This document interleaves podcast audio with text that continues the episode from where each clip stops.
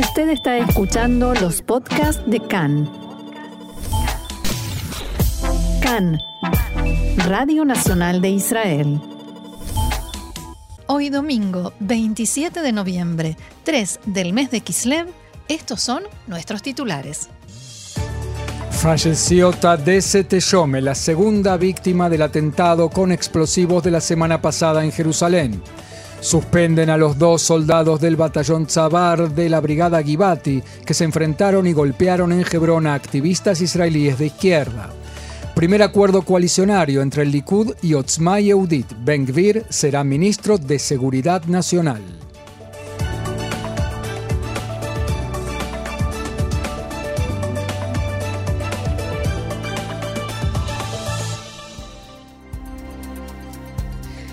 Vamos entonces al desarrollo de la información.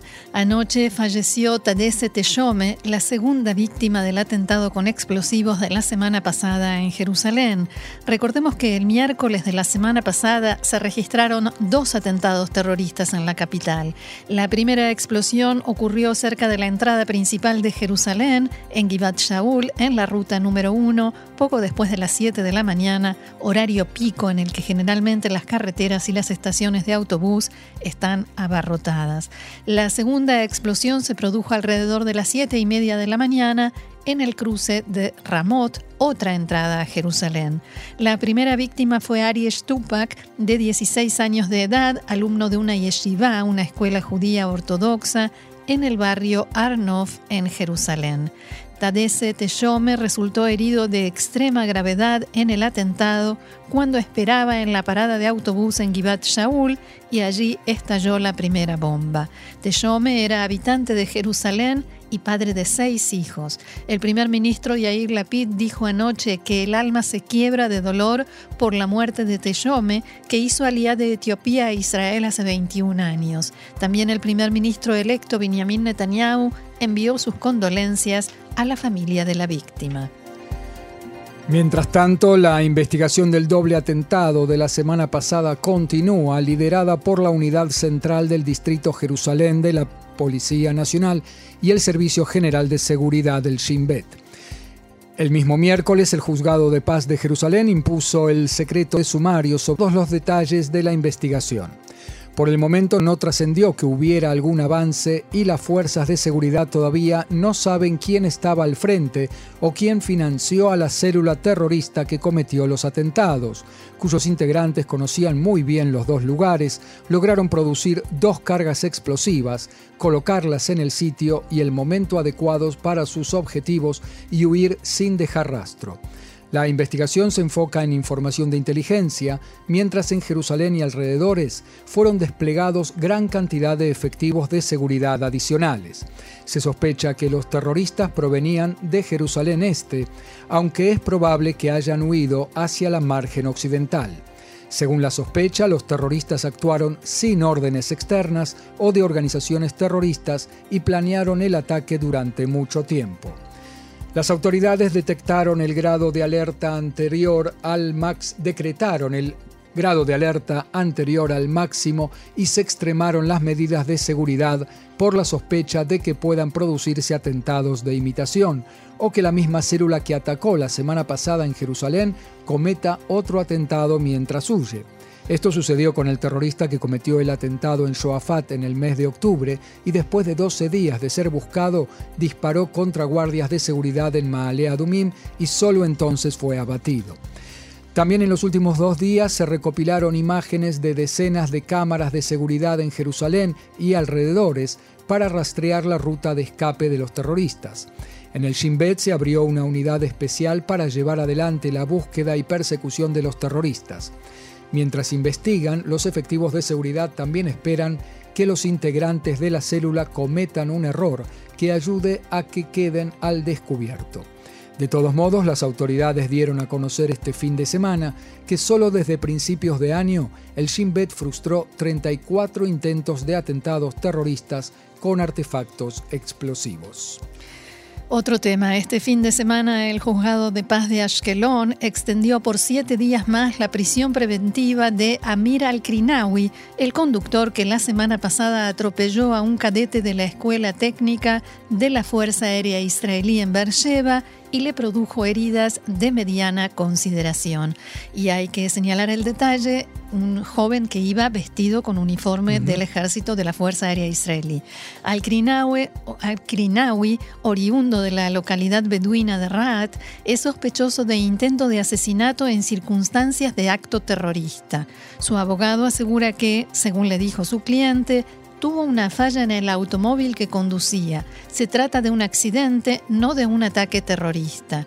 La jueza Meiraba Mar Cohen dijo que la observación de los hechos señalados en la causa indican que hay una sospecha razonable sobre el involucramiento del sospechoso en los delitos de los que se lo acusa.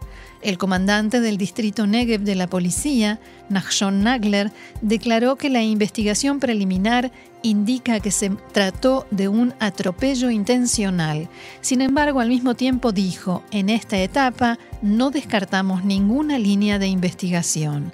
Hace unos días el sospechoso se filmó llegando a una comisaría en Beersheba para denunciar amenazas, supuestas amenazas, de un desconocido que, según él, le dijo que los beduinos tienen que desaparecer de Beersheba.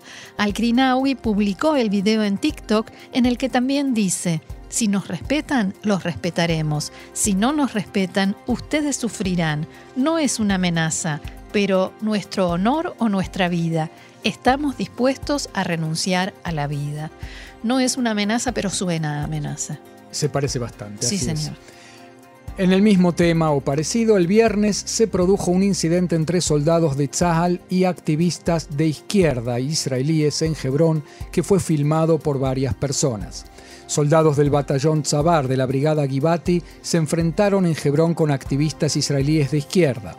En uno de los videos se ve y se escucha con claridad que un soldado les dice, a mí no me gustan los izquierdistas, los voy a destrozar. Otro soldado dijo, Bengvir va a poner orden acá. Ya verán, Ajalte Motá. ¿Cómo se traduce eso? Ustedes... Eh, ya van a ver, se perjudicaron. Salieron mal. Salieron mal parados, saldrán mal parados de esta. Yo digo, eh, defino aquí la ley y ustedes, sigue hablando el soldado, ¿no? Yo digo, defino aquí la ley y ustedes están actuando en contra de la ley. Más allá de estas expresiones, en uno de los videos se ve cómo un soldado empuja y arroja al suelo a uno de los activistas, se inclina sobre él y lo golpea con un fuerte puñetazo en la cara. Inmediatamente después de que se publicaran los videos, en Tzal ordenaron suspender a los dos combatientes de toda actividad operativa. También se abrió una investigación interna contra el soldado que golpeó al activista y sus resultados serán entregados a la Fiscalía Militar.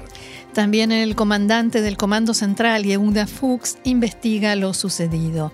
Los soldados aseguran que momentos antes de que comenzara la filmación habían pedido varias veces a los activistas que se retirasen del lugar.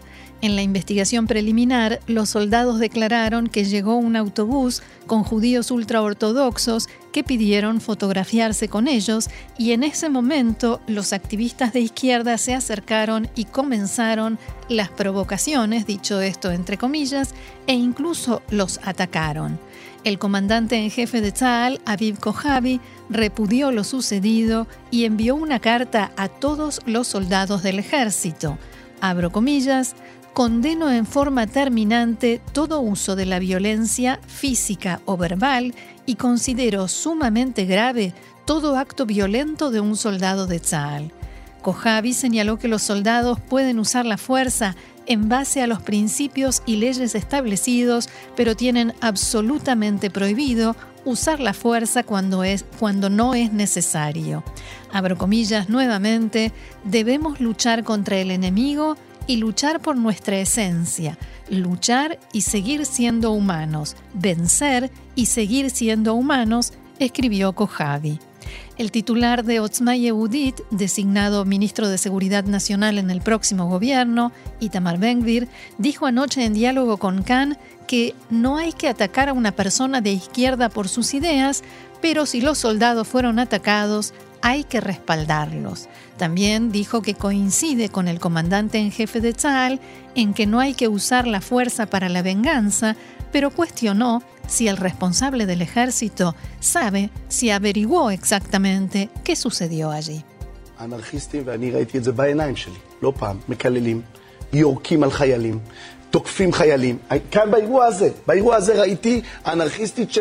Anarquistas, y lo vi con mis propios ojos más de una vez, insultan, escupen contra los soldados, atacan soldados. También en este incidente, en este incidente yo vi una anarquista que empujó a un soldado antes del incidente.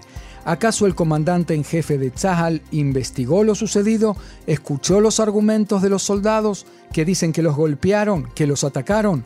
Yo lo vi, pero lamentablemente ustedes aquí no mostraron esa parte. Cuando un soldado es atacado por una anarquista, Claro, eso la prensa, según, o sea, no la prensa, Khan, donde fue entrevistado, según él, no lo mostró. Cuando un soldado es atacado por un anarquista, no lo muestran.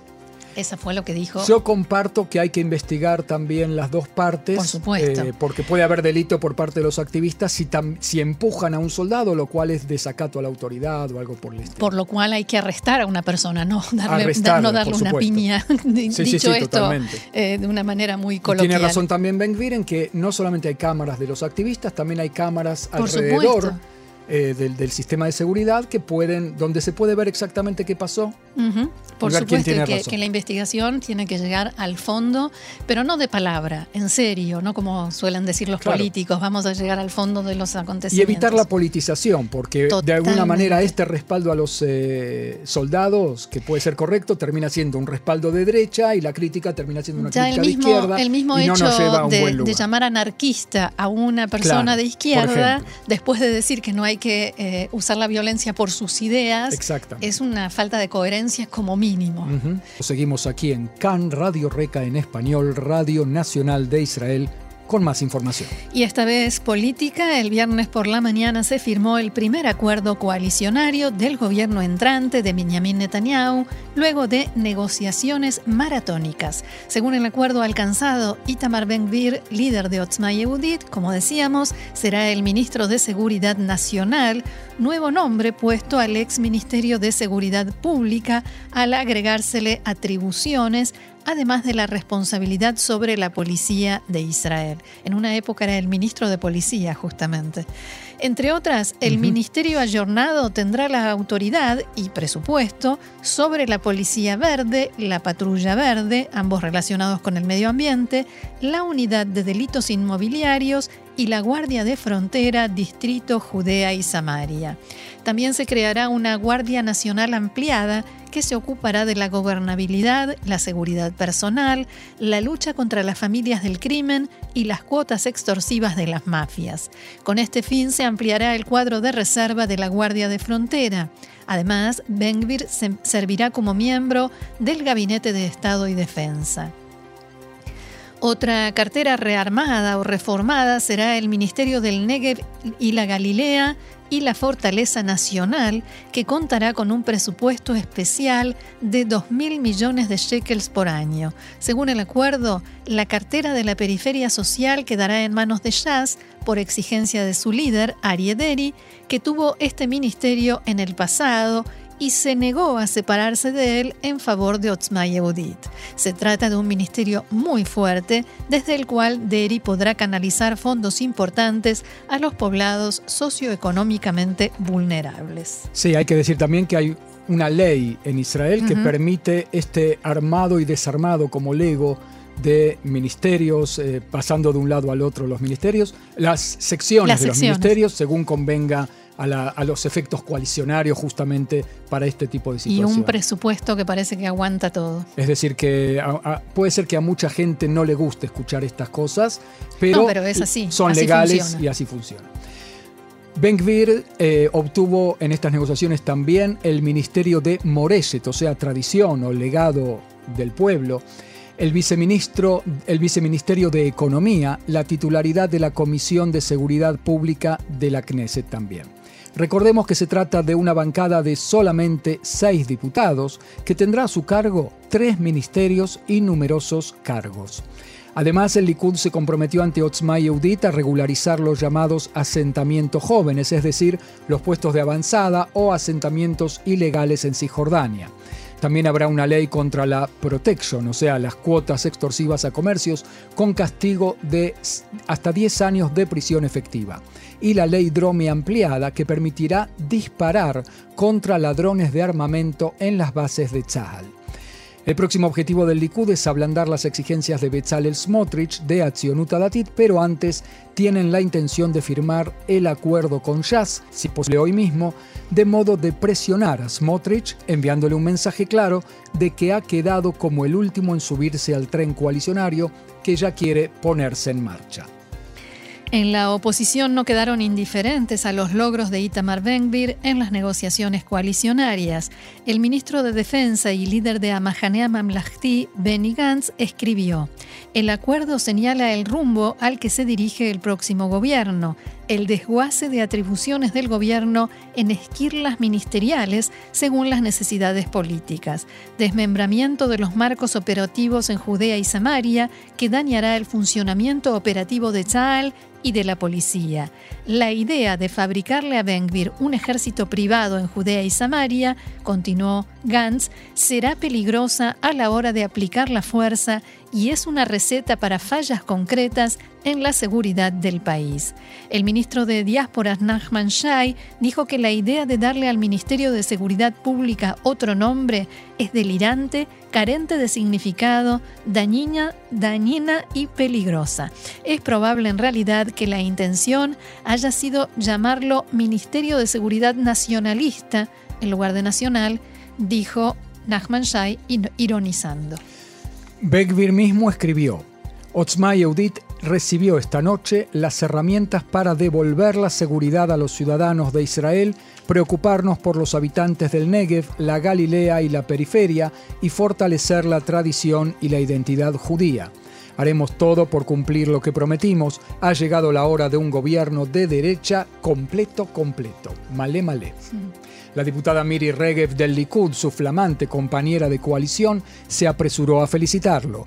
Trabajaremos juntos por recuperar la seguridad personal y la gobernabilidad.